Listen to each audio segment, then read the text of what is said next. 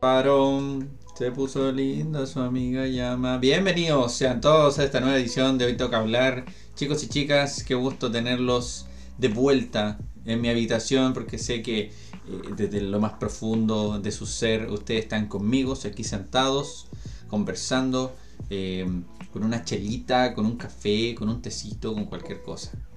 De paso quiero mandarle algunos saludos a mi amigo Rodolfo que siempre me escucha, a, la Michi, a mi esposa Gabriela, que es mi fan número uno, y a cuantas otras personas más que han estado apoyando este lindo proyecto.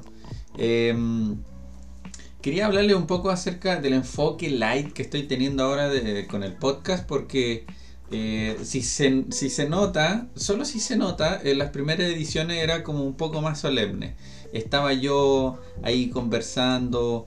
Eh, un poco más cerca, como más íntimo, así más del locutor y un poco más modulado, pero ya me cansé. La idea ahora es que el podcast sea como una especie de blog, que sea una especie de blog en la que pueda contarte qué es lo que me pasó durante la semana, eh, cuáles son em, las novedades, digamos, de la semana también.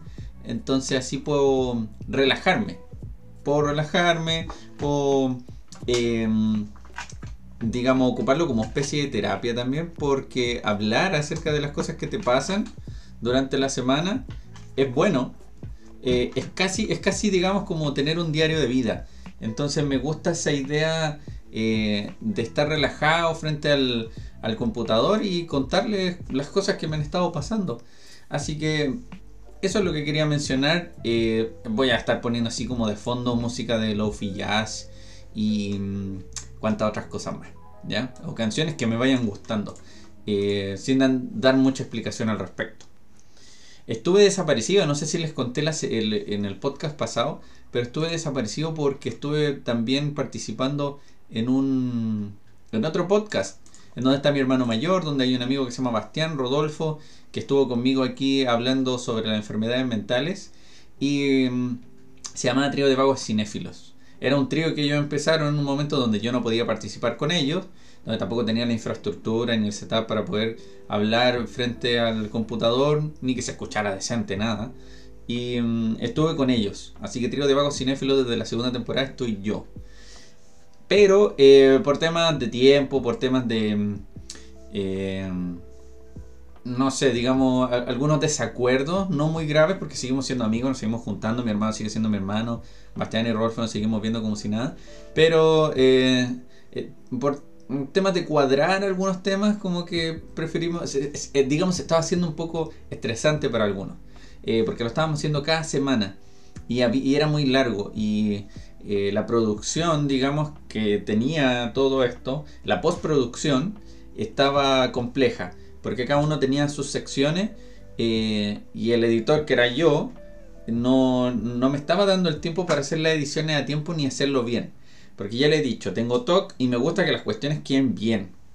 Entonces tenía algo, me dedicaba mucho tiempo y a veces no tenía muchas ganas de, editar. Y le pasé esa pega a Bastián y Bastián también se estresó. Y el tema es que para que tuviera la misma atmósfera que tenía, igual le hice una intro espectacular. O sea, estos tipos subieron de nivel eh, gracias a mí. Estos tipos antes de mí no eran nada, eran así como sonaban como un tarro. No, yo les hice una intro, eh, lo edité y todo gratis, todo gratis chicos y chicas, todo gratis. A mí no me pagaron nada.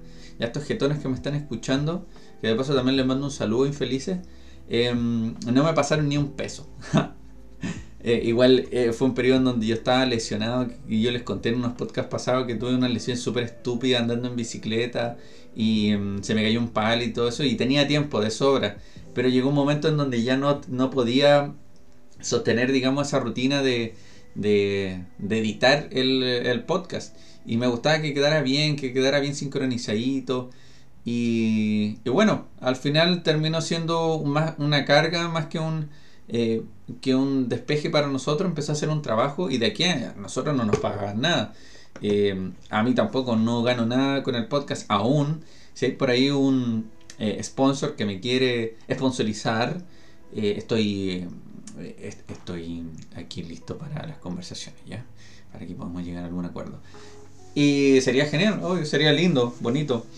Pero no, lo, lo hago por hobby, mientras. mientras tanto, mientras no llegue la plata.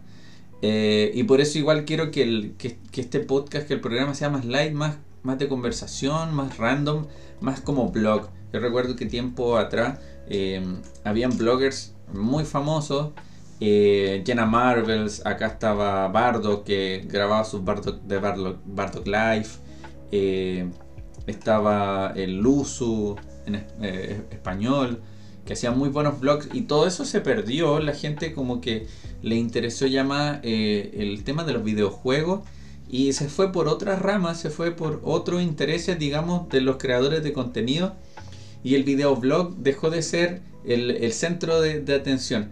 Era todo un suceso. A mí me entretenía mucho ver a Bardock, eh, ver a Jenna Marvels, aunque ella fuese, eh, hablaba en inglés, en ese tiempo no escuchaba, no, no entendía muy bien inglés pero era entretenido. Ella fue como una de las pioneras de, del, género del videoblog y mm, eh, era muy interesante, era muy interesante. Eh, me, me, gustaba mucho ese formato porque uno como que compartía con personas en otros lugares donde uno quizás jamás podría viajar por temas económicos o estructurales, circunstanciales, lo que sea. Pero era muy entretenido y eran personas que te mantenían así como expectantes, te mantenían con sus conversaciones eh, bastante eh, enfocado. Y esperabas todas las semanas eh, la actualización de lo que pasaba con sus vidas y como que te sentías parte de lo que lo que terminó digamos suplantando ese formato siento yo que es Instagram con la historia. Que la gente se graba también hace sus videoblogs y como es diario las personas pueden ver lo que está pasando justo en ese momento. Entonces creo que es mucho más atractivo que estar viendo un blog que sentarse y no sé, gastar 15, 20 minutos eh, de tu tiempo escuchando o, viendo qué es lo que hacía otra persona. Pero era interesante porque como era en video, tú podías observar los viajes, los lugares donde iban a comer y todo eso. Es, bastante bueno. Quienes conservan ese formato en YouTube es Necoyita Blog, que son buenísimos, son buenísimos, me, fascinan. Con, mi señora de pronto, eh, cuando almorzábamos poníamos a Necoyita Blog y eh, tenían como tienen dos secciones que Japón con jamón y, Japón sin corte. Eh, hablaban de muchos temas y ellos también se grababan y me gusta mucho ese formato. Como que son de los pocos que mantienen ese, ese formato de blog.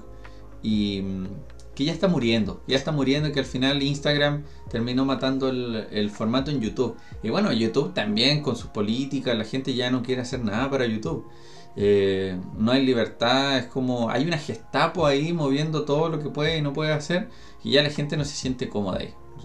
No, nada más. Entonces todos los grandes youtubers se están yendo, lo único que queda ahí gigante que es PewDiePie, que también está como enfocado al gaming desde toda la vida, pero también hacía blogs y le ponía mucho empeño a, YouTube, pero por su fandom y por YouTube ya empezó a bajar la calidad.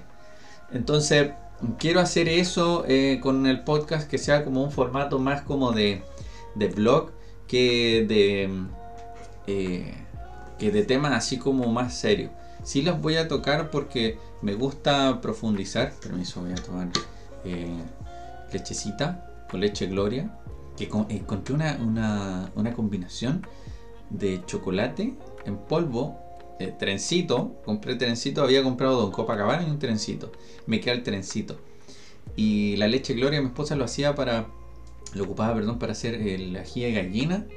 Y, yo lo empecé a probar y dije, uy, qué rico. Y como que dije, ¿por qué no lo compro para hacerme cafés y todo eso? Y lo probé. Hice la combinación con leche.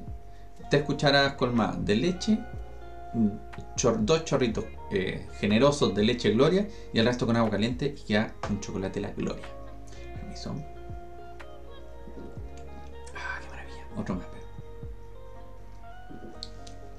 Ya. Y eso chicos. Em, ese va a ser el enfoque. Les quería contar también que trabajé el fin de semana el 18 de septiembre. Fue una cuestión extraña, fue muy bizarra. Mi amigo Rodolfo necesitaba irse de vacaciones y me pidió que lo reemplazara. Entonces fui, eh, como tengo temas de ansiedad, para mí no fue ningún problema quedarme despierto toda la noche, no más que cambié las pastillas y ya, estuve despierto toda la noche el 18.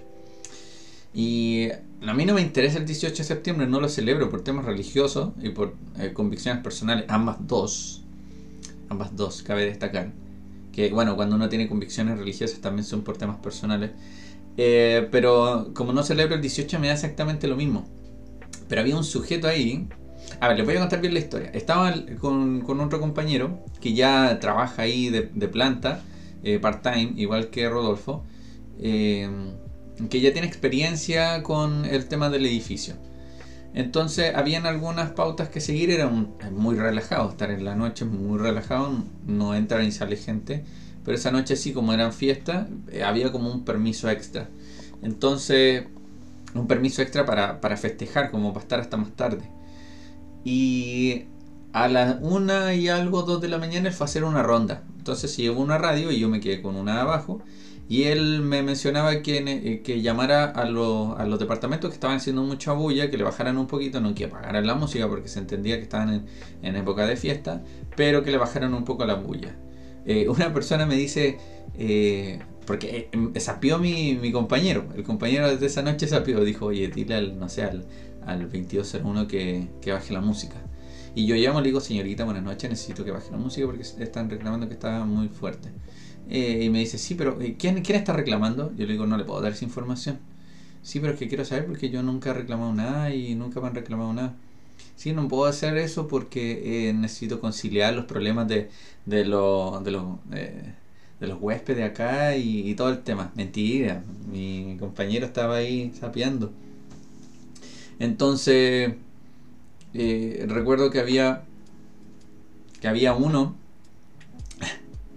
que había uno que estuvo hasta las 5 de la mañana festejando y el vecino que tenía abajo estuvo llamando toda la noche. Yo me fui a colación a las 2 y media de la mañana y volví como a las. Ah, volví a las 3 y media de la mañana. Y habían eh, en unos posits ah, estaba todo lo que eh, había hecho este compadre. Eh, no, o sea, en realidad todas las veces que habían llamado reclamando por, el, por la fiesta y por la bulla. Este tipo tenía 10 personas dentro de su departamento y tenían la música a todo chancho. Tenía abierta la mampara, estaban pisoteando, saltando, se andaban bailando cueca. Y eran venezolanos, no eran chilenos, pero estaban festejando. Entonces pasa que yo los llamé también varias veces, a él le llamé cinco veces a Prox. Eh, entre tanto también iba llamando el vecino de abajo y se iba reclamando a medida que iba pasando el tiempo me decía que su esposa trabajaba el día siguiente, entonces igual yo lo entendía y tenía que hacer de que el tipo eh, bajara la música o terminara ya la, el, eh, la fiesta. Entonces llegó un momento que el tipo, el vecino, el vecino molesto, eh, baja y me dice, ¿sabes qué? Estoy llamando hace mucho tiempo para que le bajen a la música, a lo de arriba. son súper mal educados, son muy gritones y y necesito hacer algo, ¿qué van a hacer ustedes? Y yo no tengo idea del reglamento interno de ese edificio. Yo no, trabajo ahí, yo fui a parchar, he trabajado de, de, em, eh, de conserje, pero nunca he... Eh, pero yo no, tenía idea de nada de ahí. Entonces, eh, ¿qué le decía? Pucha, le cuenté, le dije, mire, en estas circunstancias el, reglamento dice que usted tiene que llamar a carabinero, ¿no? Ya, y eso hace yo le pasé el teléfono, mi teléfono, para que llamara a carabinero y lo llamó. Ya, acto seguido él se va un poco más, más tranquilo porque igual traté de, ser condescendiente con él y entender la situación para que se sintiera más tranquilo. Igual no quería que hubieran problemas porque me gustaría igual trabajar de pronto fines de semana tranquilo, tengo tiempo para leer, tuve tiempo para pensar también en lo que iba a hablar en el podcast de hoy día eh, vi algunas cosas del setup, pero eso lo vamos a hablar un poquito más adelante. El tema es que se va este, este sujeto. Yo vuelvo a llamar al departamento bullicioso. Le digo, eh, compadre, mire, eh, me, volvieron a llamar y, le dije una mentirilla, mentirijilla. Hay tres departamentos que me han amenazado con que van a llamar a los carabineros. Tres. Y no me dijeron que me iban a avisar si los llamaban. Entonces me dijeron, si es que usted seguía, lo iban a llamar. Entonces yo no sé cuántos van a llamar al carabinero. Si no corta ahora, el tema se va a complicar. Y él como extranjero igual tiene cierto respeto por la autoridad porque tiene su tema de los papeles, y que se manchen, eso va a evitar de que pueda sacar su, documentación. Entonces se asustó. Él me dijo, no, pero es que yo no quiero parar la fiesta porque además es mi cumpleaños, es mi cumpleaños. Se escuchaba de, de fondo también y es 18 de septiembre, es 18 de septiembre. Pero era el cumpleaños del tipo. Y a mí también me da exactamente que haya sido su cumpleaños. El tema es que eran las 4. esto pasó a las 4 de la mañana. 4 y media, algo así. Y yo le digo que baje la música, si no el tema se va a complicar. Me dice, ¿pero qué puedes hacer tú por mí? No, yo no puedo hacer nada más que avisarle. Y después veo por las cámaras que en el piso, eh, el piso X eh, va bajando mucha gente y se acerca alguien, uno bajito. Eh, era bajo, corpulento, porque iba al gimnasio. Y se acerca, y era el mismo tipo, el bullicioso. Y se acerca a conversar conmigo. Y empezamos a dialogar. Me dice, ¿qué hago? Porque quiero seguir la fiesta y la gente no se va, no se va a ir, no se quiere ir. Y digo, no puedo hacer nada, le digo. Porque mira, según el reglamento interno del edificio, tú deberías ya estar en silencio. Ya no se puede, no se permite más allá de las dos y media fiesta o bulla. Ya, y me dice, ya, pero ¿qué puedo hacer? ¿Por qué no me avisas cuando lleguen los carabineros? Dije, es que no sé cuándo van a llegar los carabineros. No lo sé, no sé si los van a llamar. Y ya lo habían llamado. Eh, tampoco tenía la esperanza que llegaran porque como 18 de septiembre eh, la policía tiene mucho trabajo en temas de fiscalizaciones, además con los toques de queda, con los permisos para estar afuera. Entonces no sabía eh, si es que iban a llegar o no. Y, pero llegaron, Carabineros llegó. Y me preguntan, oye, aquí llamaron a Ah, antes de eso, me dice, ¿y qué puedes hacer tú? Nada, si llega Carabinero yo tengo que decirle por protocolo cuál es el, departamento al que, al que están acusando de, de ruido molesto. Entonces llega el carabinero, le digo cuál es el departamento y, me dice, voy a ir a echar una miradita.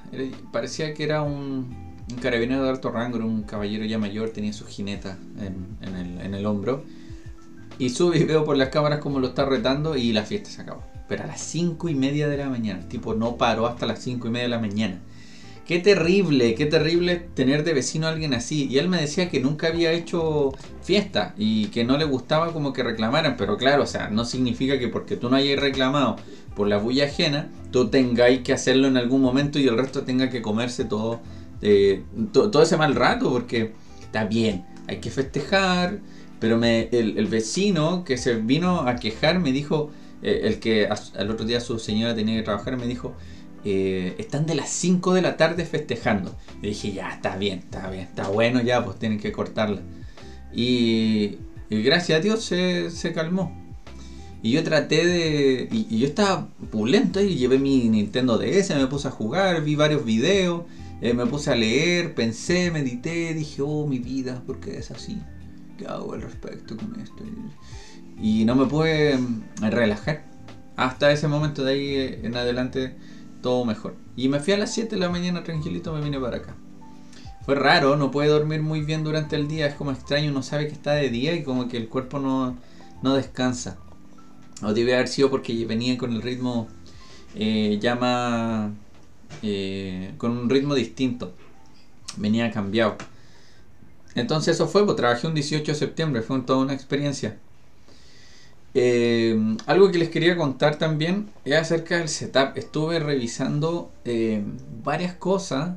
Por ejemplo, me doy cuenta que el micrófono eh, como que vibra, chicharrea. Cuando ah, ah, ah, ahí como que se satura. Se satura mucho. Y hay micrófonos que no... que aguantan un poco más de decibeles. Yo creo que la membrana de este micrófono, que es un micrófono chino, yo lo compré por Facebook. Yo no tenía idea de micrófono, llegué y compré uno. Pude haber juntado plata y haberme comprado, no sé, uno de marca, un Behringer. Y estuve viendo algunos micrófonos para mejorar un poco el setup. Y, me encontré con que hay una marca que es Behringer, que es la misma que, tengo en el eh, como interfaz de audio, que la vez también es mi Phantom Power. Eh, para el que quiere saber, es el Euphoria UM2 que es buenísimo, precio-calidad, lo mejor que hay, porque el que le sigue en precio es un Scarlett, no recuerdo cuál es la nomenclatura, pero vale 100 mil pesos. Eh, y esto le da vida, digamos, esa cajita le da vida a todo, el micrófono suena bien. Entonces yo, me, yo, yo decía, ¿y si le, si le compro lo mejor va a sonar mejor? Y estoy investigando cuál era uno de, la, de, la, de los micrófonos que más me podría convenir para lo que yo necesito. Eh, cabe destacar también que yo el setup que me armé, digamos, como eh, de, podcast, así como de showcast, es eh, con el fin de que después se pueda actualizar, que después se pueda mejorar, se pueda hacer upgrade. Porque un micrófono condensador, perdón, un micrófono USB como un Blue Yeti o alguna de estas otras marcas, un Razer, ya vienen con todo adentro y, no, no, puedo hacer que suene mejor me quedo con, claro, suenan bien, suenan bien, pero me quedo ya solamente con ese, con ese estándar de calidad. En cambio, tengo un buen cable, tengo un, una interfaz de audio moderadamente buena, digamos, eh, pero que va a ir funcionando súper bien si le voy poniendo mejores componentes en micrófono y todo eso. Eh, y vi un Behringer C3 que suena espectacular que eso me ayudaría también por si mm, quiero que venga alguien eh, que esté aquí conmigo en vivo y haga una entrevista, que se escuche porque tiene eh, doble membrana, digamos, eh, que capta dos frecuencias. Puedo hacer también que sea omnidireccional y que solamente me, se encasille, se encasille solamente mi voz. Ahora estoy poniendo las manos para que no se escape el sonido y ahí ya la saqué. Pero el micrófono lo, lo, tiene así como en modos. Entonces está buenísimo. Me gustaría en algún momento invertir. Señores auspiciadores, por favor, no necesito dinero, necesito un micrófono nuevo. Se lo suplico, por favor. Me estuvieron diciendo que ese chicharreo que yo les, les estoy comentando que, em, que escucho no suena en realidad, es como que yo sé que suena. Es que tengo un retorno aquí que cuando yo hablo un poco más fuerte, eh, chicharrea. Pero me dijeron, no, no, no se escucha. Pero yo sé que está ahí, yo lo sé es mi TOC, no soy yo, es mi TOC el que está hablando. Entonces en algún momento voy a, voy a comprarme un micrófono nuevo, pero este está bien, de momento está bien. Y este lo voy a tener por si acaso, por si acaso. Y me gustaría cambiar en algún momento también el, la interfaz para que se puedan conectar dos micrófonos y tener eh, quizás eh, en otras ocasiones cuando tenga ya invitado eh, que puedan estar tranquilos con su micrófono conversando, porque estar con un puro micrófono igual es como incómodo, siento yo, eh, como para, ir mejorando el tema. Y eso, con respecto al setup también estoy arreglando teléfono, ya estoy de independiente y estuve averiguando acerca de las sillas gamer, porque se supone que son como las que tienen más confort a la hora de estar sentado. Sobre todo si estáis mucho rato, mucho rato sentado. Las silla gamer se supone que están creadas para que las personas estén ahí con su trasero puesto en la silla muchas horas. Y dije, debe ser eh, bueno, deben tener una tecnología buena. Y hay de todas calidades. Hay mm, unas que valen 80 lucas, otras que valen 200, otras 300 lucas. Unas cuestiones que vienen con una espina ortopédica para mejorarte la postura, que vienen como con un gel que, em, que recuerda la, la, la forma de tu espalda. Es todo ahí como bien pro. Eh, pero dije, no necesito algo tan, tan refinado, yo necesito algo como cómodo. Eh, y estoy investigando que lo mejor es que la, silla, por ejemplo, las piernas tienen que estar, eh, las rodillas tienen que estar en un ángulo inclinado, como de, ¿cuánto? Como 30 grados, mirando hacia abajo, para que la circulación, para que haya circulación. Y la silla tiene que ser rígida atrás para que eh, la columna no, pierda su forma. Porque en la parte del coxis o en la parte del lumbar tiene una curvatura. Y esa curvatura eh, hace que si, si, si se pierde esa curvatura hay desviaciones de la columna. Según tengo entendido, a lo mejor hay alguien que sabe ahí que está escuchando y dice, no, que estoy hablando Franco, pero bueno, eh, la, silla se supone que debería mantener tu postura. Y hay sillas de escritorio ergonómicas eh, de oficina que son mucho más eficientes que una silla gamer. Eh, a la larga, lo que terminó siendo la silla gamer es puro marketing, porque hubo una empresa cuando hubo una crisis con la venta de automóviles de alta gama deportivo eh, que se dedicaba a fabricar asientos de vehículos. Y si se fijan, los asientos gamer son asientos de vehículos de deportivos, porque tienen esa como alero que contienen parte de la, de la, cintura que es para evitar que la fuerza G del, del arranque del, del, deportivo eh, haga que te muevas, que te balancee. Entonces le dio como toda esa estética, por eso son tan como para niños, la CIA Gamer. Ahora les pusieron lucecitas, colores y las mujeres ya como que se están adaptando. Y sí, son cómodas, Pero si uno gasta mejor en una buena silla ergonómica, puede salir incluso más caro que una silla gamer. Eh, es mejor. Entonces, da lo mismo que sea una silla u otra, o que sea de un modelo u otro. El tema es que mantenga la postura. Y me, me, me quería quedar con eso, porque igual, mira, por gusto yo me compraría una gamer porque son como más lindos, como para el escritorio le daría como más estilo. Y son cómodas igual. Eh, porque, y además tendría eh, buen confort, quizás por menos lucas, porque una buena de escritorio sale muy caro. Entonces me gustaría, eh, eso estuve averiguando sobre las sillas gamer.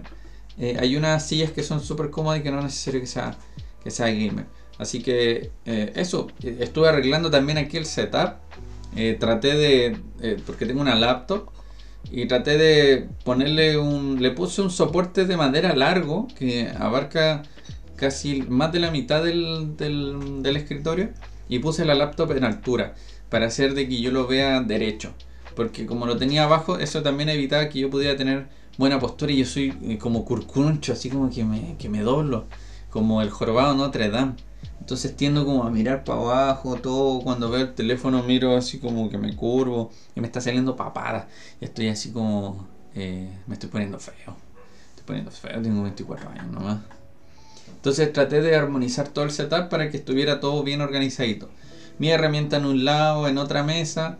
Y traté de hacer una gestión de cables para que todo estuviera un poco más, más limpio, para que hubiera más limpieza visual. Porque eso también mejora el estado de ánimo cuando uno está trabajando en un lugar encerrado.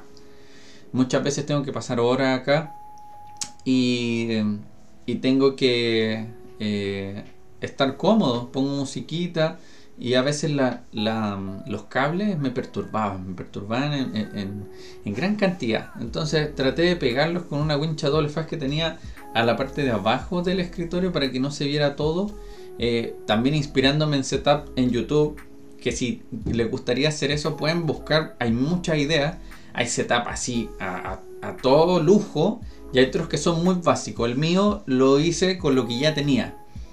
Tengo un parlante aquí para hacer de que el, eh, como el monitor, un parlante eh, Bluetooth que lo conecto al, a la laptop y y no sé, y unas, unas flores artificiales que tengo acá para que todo se vea un poquito más bonito.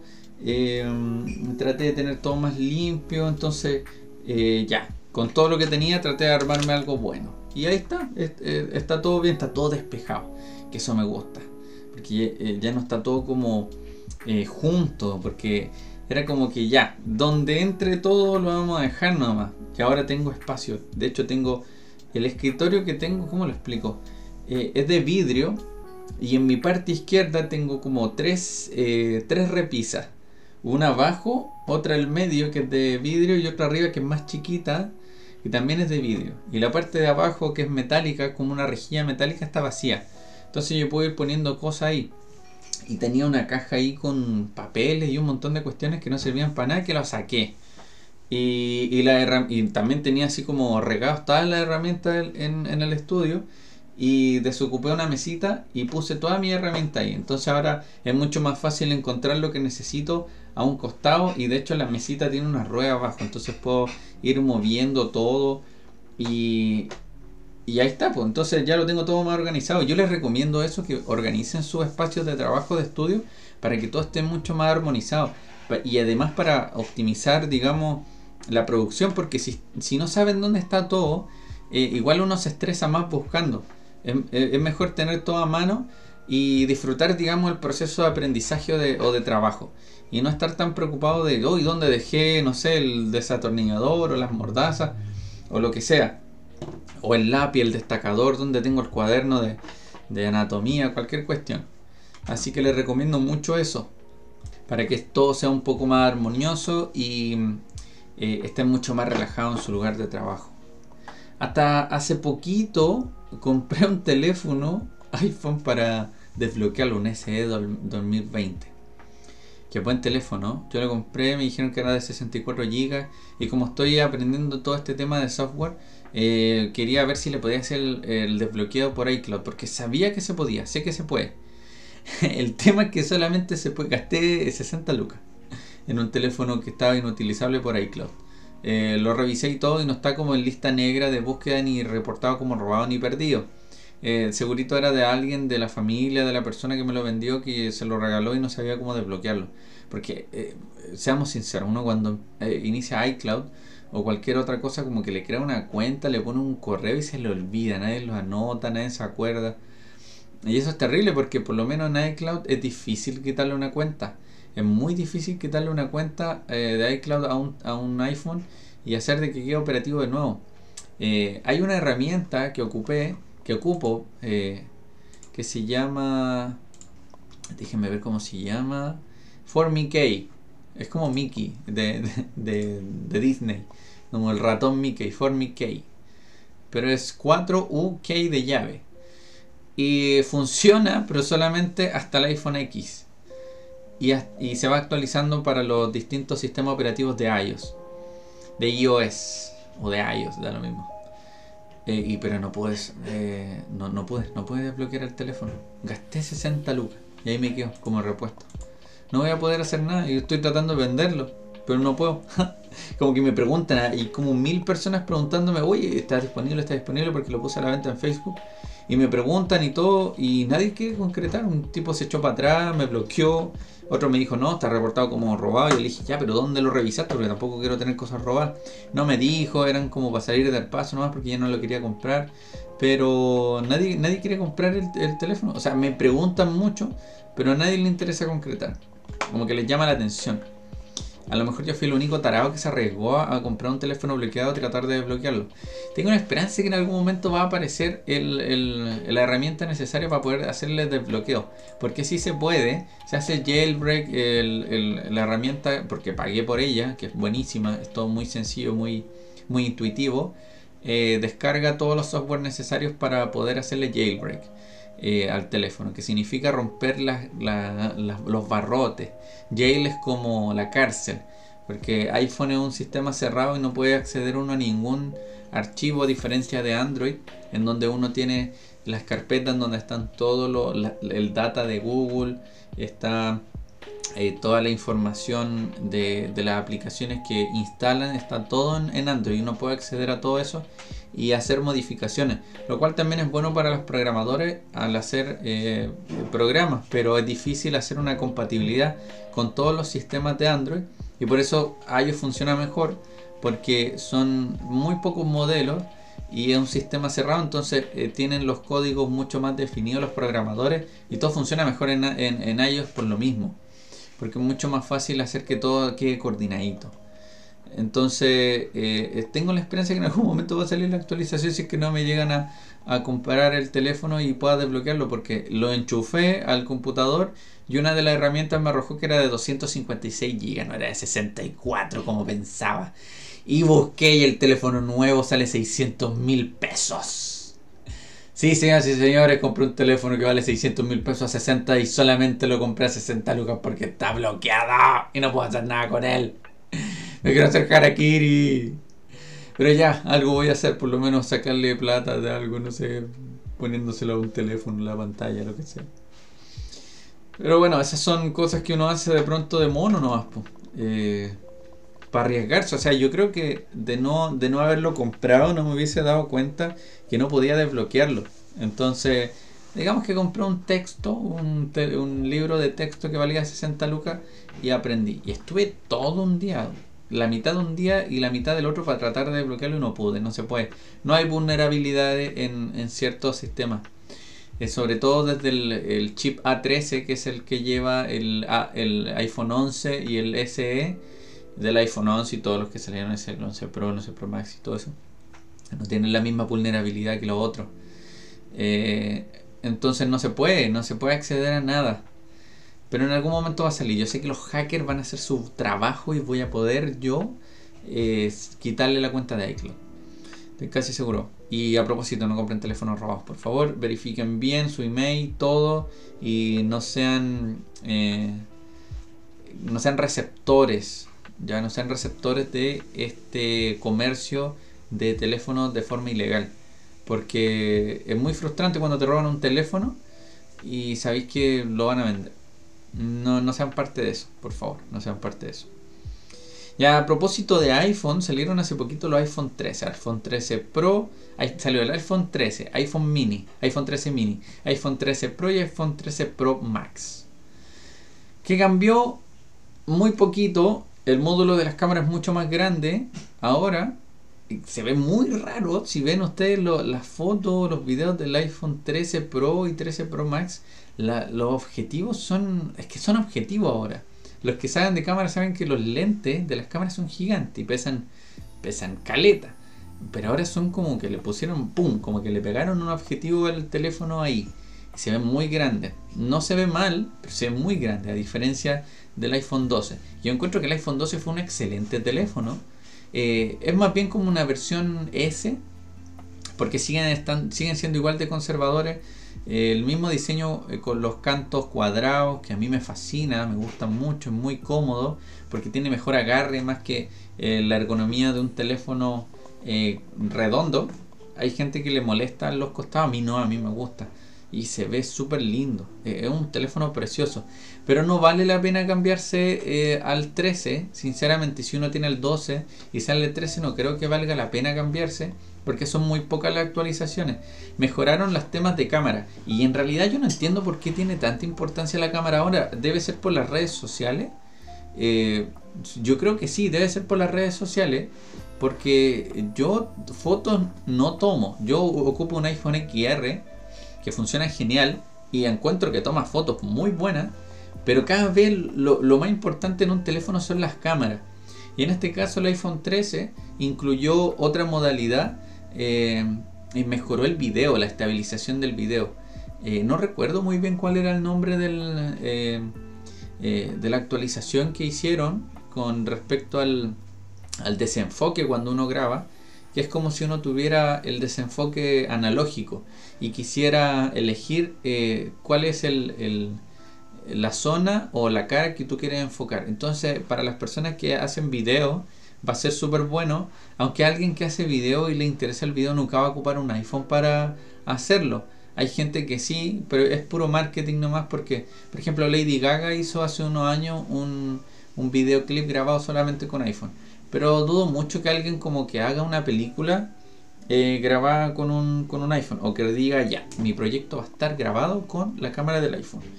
Dudo mucho, lo dudo mucho, pero es que son capaces de grabar, sí, son capaces. Pero no creo que, alguien profesional eh, se guíe por la cámara de un iPhone para hacer un video. Pero sí, digamos, como segundo aparato, segunda cámara, estaría bueno. Hay gente que vive de eso y dice, chuta, ojalá tuviera mi cámara para poder grabar lo que estoy viendo. Y claro, como segundo, eh, como cámara de emergencia serviría, sirve mucho. Y el procesador sí es un poquito más rápido que el anterior, pero sigue sin justificar el, cambio porque eh, convengamos de que iPhone o los silicon de, Apple son muy eficientes. De hecho, muchas veces se critica de que los Android tienen más batería. Eh, y sí, tienen mucha más batería, tienen mucho más miliamperios, 5000 y a veces los iPhone ocupan de 3000 o 2000 y tal. Eh, pero es porque el, procesador es eficiente y el software no consume tanto porque está todo tan bien sincronizado que no necesita eh, tanta batería eh, para... O sea, es tan eficiente que la batería se consume menos, eso es. Entonces por eso ocupan menos, menos amperaje. A ver, tengo aquí una batería.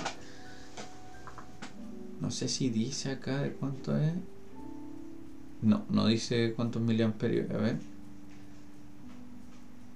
No, no dice. Ah, son de 1715 miliamperios el de el, iPhone 6S. Que 1700 no es nada. Pero si lo comparamos, rinde como lo que rinde, rendía un teléfono de 2500. Y eso en horas son como 6 horas de pantalla, ah, más o menos. Mm. Y si no lo ocupas tanto, igual puede durar. Bueno, estoy divagando en el tema de la batería.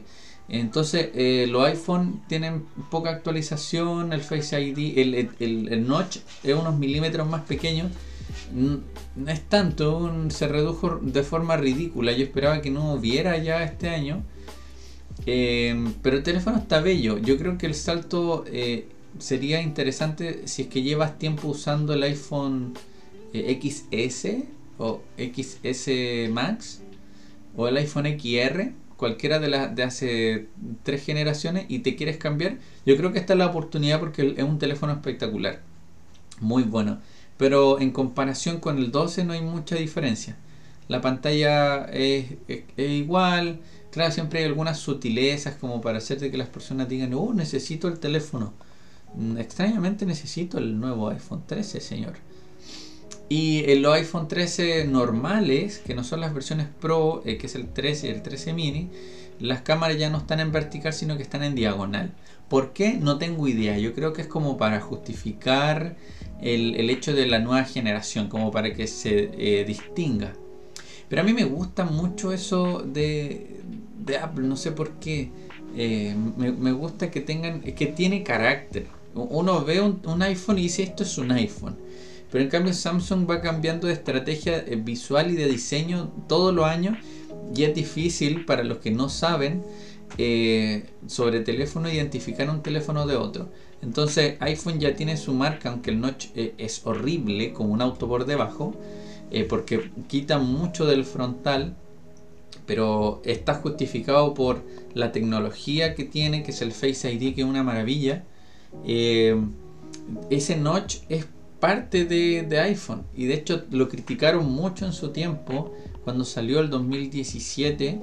Eh, lo criticaron mucho, pero después Huawei, eh, Xiaomi y muchas otras marcas empezaron a sacar sus versiones con notch. Versiones de su teléfono con notch. Porque querían parecerse más a iPhone. Todos siempre quieren parecerse a iPhone. Entonces, que digan que es feo no da igual. Eh, iPhone la va a pegar siempre. Porque eh, es sinónimo de estatus. Y una cosa muy extraña que no es de algo de, hace poco. Toda la vida de que Apple sacó su Macintosh en los años 80, perdón, 70 creo, em, ha sido vigencia social, como lo decía eh, Steve Jobs. Entonces, claro, tú te mantienes vigente porque Apple te da la oportunidad de estar vigente con sus actualizaciones y, el iPhone tiene ya su carácter, su manzana, todo tan minimalista y todo tan bien, tan, bien especificado porque está todo ahí y mantienen, continúan con una línea de diseño eh, que hace que las personas eh, identifiquen qué es un iPhone y qué no. Entonces, eso es bueno para la marca, muy bueno, porque eh, es un impacto visual súper interesante que, en algún momento quizás podríamos conversarlo. A lo que me refiero eh, con, que no es muy conveniente del 12 al 13, mm, basarse en el diseño ahora del 12 al 13 no tiene sentido y por los componentes tampoco. Pero si, te quieres cambiar, bueno, hazlo. Pero no justificaría el, paso del 12 al 13. Si tienes todo el iPhone anterior, podrías considerar el 13 normal porque el 13 Pro y el 13 Pro Max está enfocado a un público un poco más premium y, en realidad no se necesita tanto en un teléfono. A la larga, cuando tú te vayas a comprar un teléfono, tienes que que tenga buena cámara, tienes que decir, eh, a ver cuántas fotos tengo y qué clase de fotos tomo. Si son puras selfies, me sirve cualquier teléfono. Si me gusta que eh, la fotografía haga esto y me gusta editar con el teléfono y todo eso, tener todo en uno, eh, podrían pensarlo, pero es innecesario. Otra, una gran decepción que me llevó el, evento de Apple fue el, Apple Watch Series 7, que fue una aberración, Jesús. ¿Qué era eso? Tiene el mismo procesador del, del Series 6, eh, no es cuadrado, es redondeado y, no tiene, y es, raro, muy raro, o sea, es un producto que no debió haber salido este año, debió haber salido después. Es como una versión, este sí una versión S no, no tanto como el iPhone 13 que dije, no es como la versión S del 12, no.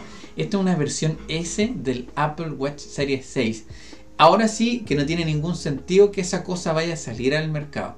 Yo no sé por qué hizo eso Apple, no tengo idea. Mismo procesador, casi el mismo diseño, el ratio de pantalla un poquito más amplio, pero no tiene ninguna otra mejora. Está todo ahí, sí, igual. Pero yo estoy seguro que va a haber gente tonta que va a comprar el Apple Watch. Es que no entiendo. Yo ocupo un Apple Watch, el SE, que es buenísimo, yo se lo recomiendo si quieren tener un Apple Watch o un wearable o un reloj inteligente y tienen iOS, ocupen el Apple Watch, que es buenísimo. Eh, te llegan todas las notificaciones y uno puede ir gestionando em, qué notificaciones te quieres que te lleguen y cuáles no. Eh, tiene una vibración especial, es todo muy bueno y a prueba de agua. Es resistente, sí, se raya muy fácil también, pero es, es buenísimo. Precio-calidad, lo mejor. Ah, precio-calidad. En cuanto a las cosas de Apple, porque todo lo de Apple es caro pero te proporciona mucho, el Apple Watch tú ganas mucho con él porque eh, si quieres dejar eh, de, ver las cosas en tu teléfono y gestionar todo eh, desde un dispositivo un poco más limitado con el fin de, de ocupar menos el teléfono, si tú dices estoy ocupando mucho el teléfono celular y quiero algo para poder destensar el uso del aparato principal, el Apple Watch es súper buena opción porque uno empieza a gestionar mejor sus cosas ahí. Ahora, volviendo al tema del Apple Watch Series 6, no, no tiene sentido. Habían salido unos renders, como unos spoilers, eh, unos rumores, unos filtros de diseño del Series 7 y a la gente le, le molaba, a la gente le, le, parecía espectacular porque iba a seguir la línea de diseño del, del iPad Pro, del, eh, del iPhone 12 que eran cuadrados y se veía bonito, iba a ser un, un, cambio, un lavado de cara, iba a ser mucho más fresco que las versiones anteriores. Y se iba a notar un cambio de generación, como que la línea de diseño de Apple iba a apuntar para allá, pero no, ¡pum! Dijeron que no, estaba como todo confirmadísimo porque todas esas filtraciones vienen de personas que saben del tema, que le han achuntado todos los años y esta vez no pasó. Yo creo que Apple lo hizo a propósito como para hacer, espérense, usted no puede saber lo que va a salir antes, eso no está bien. Entonces, como que hicieron un cambio eh, de último momento. Eh, de hecho, algunos se dieron cuenta de que en el evento de Apple hubo un corte así muy feo, no hubo una transición muy bonita desde que presentaron, recuerdo, el, iPad. Presentaron el iPad mini, eh, que, está genial, quiero hablar de eso igual. el iPad mini y después, pum, como un corte y apareció eh, Tim Cook hablando acerca del, del, Apple Watch Series 7. Y bueno, eh, Pero mal, mal, mal. ¿Cómo van a comprar esa tontería? Y va a salir más caro que el, que el Series 6, lo más probable. O van a eliminar el Series 6 y van a dejar el Series... Eh, el, el Series 3 o el SE, el Series 5 y el Series 7. Pero lo cual es tonto, muy tonto. Mm, no sé, muy mal ahí por parte de, Apple. El iPad mini, desde aquí les digo, eh, fue lo mejor. Lo mejor que salió en el, en el Apple Event. Porque le, dieron. Eh, ahora la pantalla es de 8.3, si mal no lo recuerdo. Y tiene el mismo diseño del iPad Air 4 y del iPad Pro. Eh, entonces se ve precioso, se ve precioso. La pantalla es muy bella. Además soporta el Apple Pencil de segunda generación eh, y no, está muy lindo, está muy precioso. Eh, para leer, para ver videos, para jugar, eh, para todo, porque el iPad se me hacía más grande y Apple está queriendo que uno empiece a ver el iPad como el, nuevo ordenador. Aún no se puede hacer todo lo que se hace en un, en un notebook o en un computador de sobremesa, pero va para allá, como que ya la gente lo está como viendo, percibiendo como tal, porque los nuevos iPad ahora soportan un trackpad y tiene un Magic Keyboard en donde uno puede escribir como si fuera el teclado de un, notebook. Con la ventaja de que eso se puede asamblar y después ocuparlo como una tablet, dibujar y, es todo muy eficiente y muy versátil. Pero sigue siendo grande, es un aparato grande. Eh, la versión grande del Pro y del Air, creo que el Air tiene una versión de 12 pulgadas, no lo recuerdo pero es muy grande, o sea, 12 pulgadas para una tablet igual es grande como para andar saliendo con ella. Pero el iPad mini está genial como para los estudiantes, eh, para tomar nota, eh, para eh, consumo multimedia. es como muy equilibrado. Siento yo que sería el iPad que yo más recomendaría para alguien que no quiere tener algo tan grande. Alguien que tiene un notebook y tiene un, smartphone, un teléfono ya con pantalla grande, eh, es conveniente que, se plantee tener un aparato intermedio, que en este caso sería el iPad mini.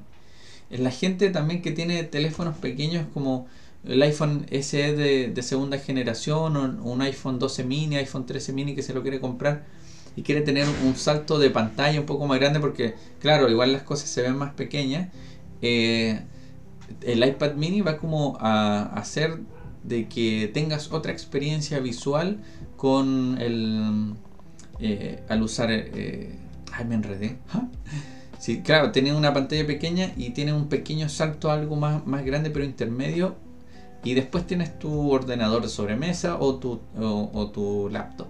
Entonces está buenísimo, está buenísimo cómo resolvieron ese problema. Y además que está muy bello, ¿no? Está muy bueno.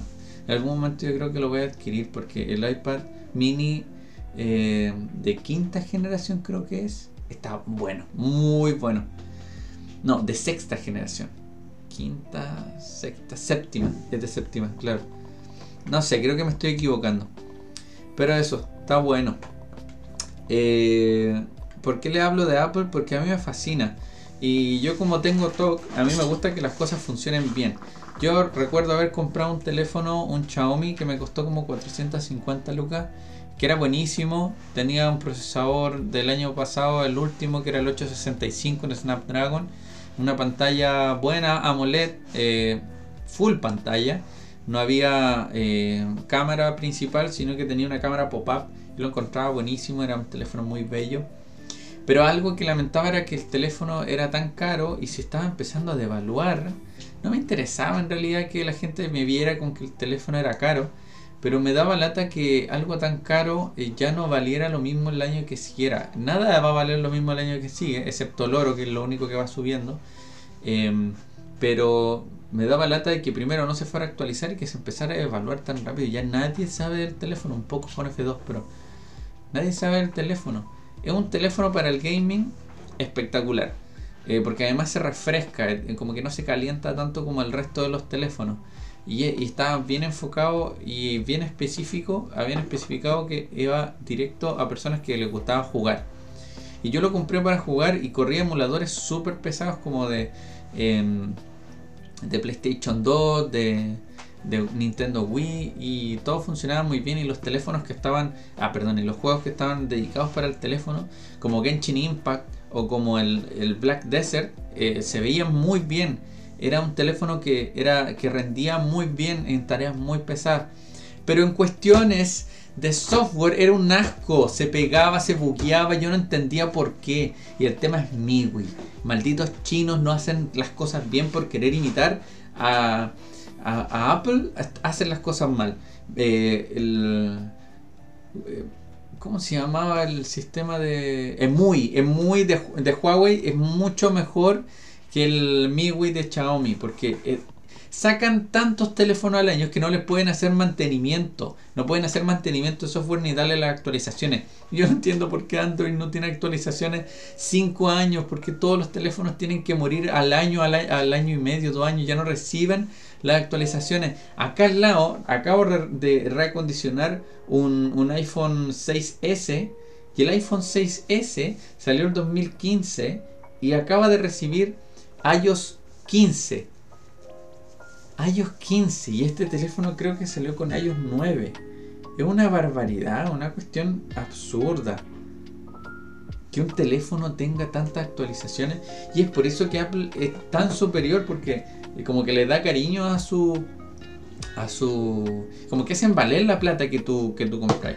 Es caro sí, pero tú la experiencia que tienes post-venta y sobre las actualizaciones, y si tú tienes un apuro económico, quieres vender tu teléfono, te lo van a comprar, la gente le gusta Entonces es una ventaja tener un, dispositivo de Apple. Eh, y yo me cambié del Pocophone siendo un teléfono tan potente por eso, porque yo quería seguir con vigencia, quería tener el teléfono actualizado, quería que todo funcionara bien.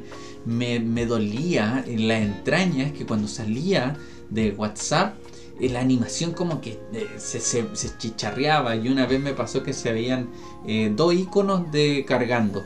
Entonces no, no podía pasar eso en un teléfono de, gama alta.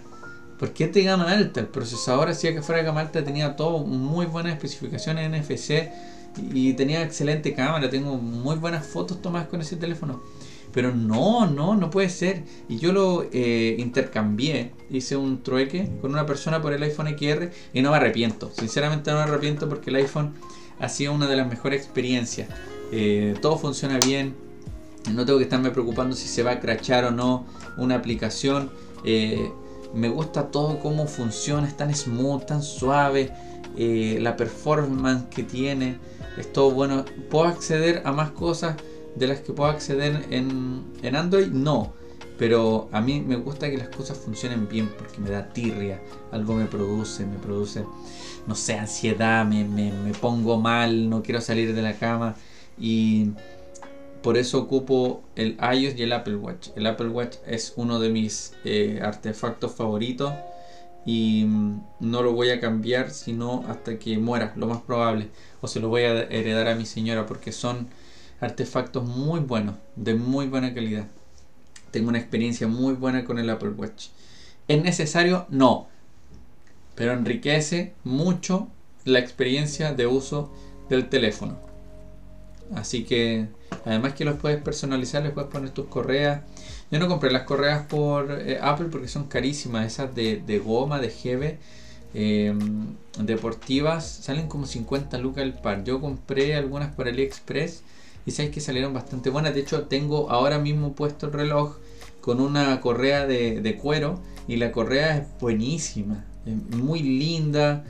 Eh, le da como más elegancia al. Se ve exquisito que les digo, es exquisito. Además que esos son muy elegantes los productos de Apple. Y se ven bien, están bien construidos. Me gusta eso, me gusta. Me gusta sentirme bien que tengo algo de calidad. Eso. Eh, cuando uno tiene un... Eh, ¿Por qué tengo ocupo iOS? Porque es como sinónimo de calidad. Eso es lo que me pasa, sinónimo de calidad. Y me gusta mucho la experiencia de uso. Todo funciona bien, todo suena bien, todo se ve bien, excelente. ¿Hay mejores teléfonos? ¿Tienen mejores cualidades? Sí, las hay. Samsung es mucho mejor en pantalla y está incluso superando en temas de cámara. No me importa la cámara, no me importa el tema de la pantalla, me importa que el teléfono funcione bien, por eso ocupo iOS y me encanta.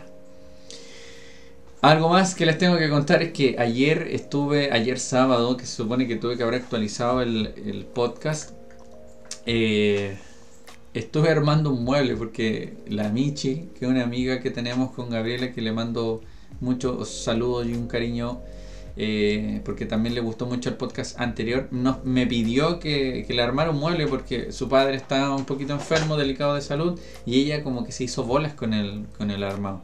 dije, ah, no creo que sea tan difícil. Me dijo, no, si el mueble no es tan grande. Voy y habían varias piezas y era terrible difícil. Eh, las maderas ya tenían unos agujeros pre, prehechos, pero les faltaban esos agujeros. Entonces, el día eh, eh, viernes yo fui porque me pidió que fuera el viernes, pero no pude hacerlo porque además me dijo, ya, ¿cómo, cómo te pago? Y dije, compra sushi, compra sushi y comemos todo. Entonces fue con mi señora a comprar el sushi porque pensaba que yo iba a armar el mueble en ese rato. No, me demoré caleta. Tenía unos tarugos eh, que estaban, que eran de súper mala calidad.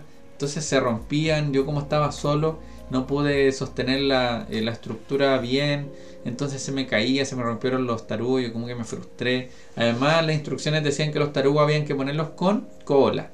Entonces, cuando los ponía con cola, se rompió el tarugo y quedaba pegado adentro. Y dije, no, esta cuestión es un desastre.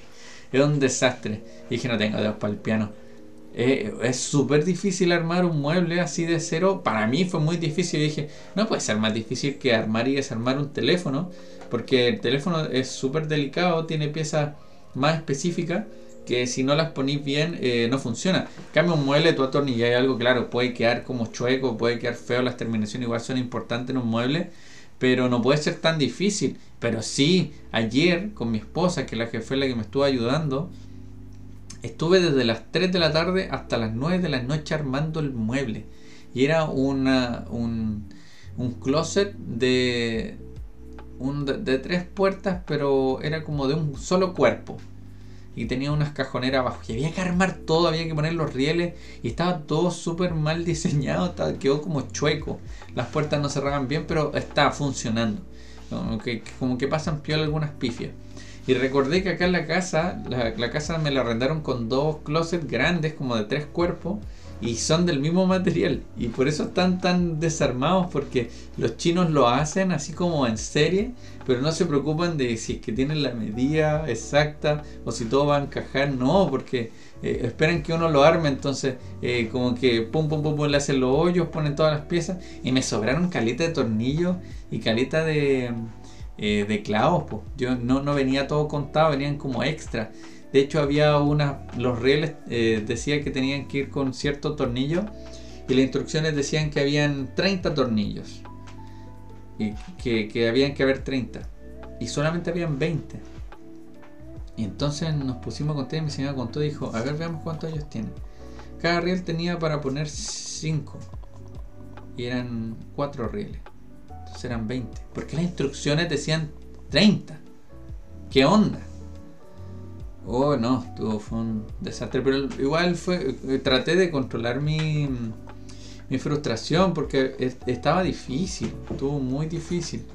Entonces, eh, lo que terminé haciendo fue seguir, darle nomás y, y ahí quedó. Eh, le pedí disculpas igual porque el modelo no quedó así tan pulento como esperaba, pero, pero bueno, ahí estaba.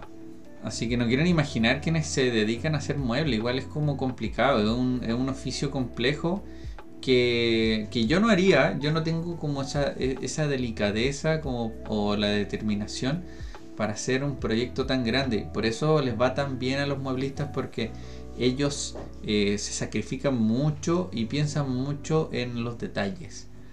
Entonces mandar a hacer uno de- un mueble es todo un tema.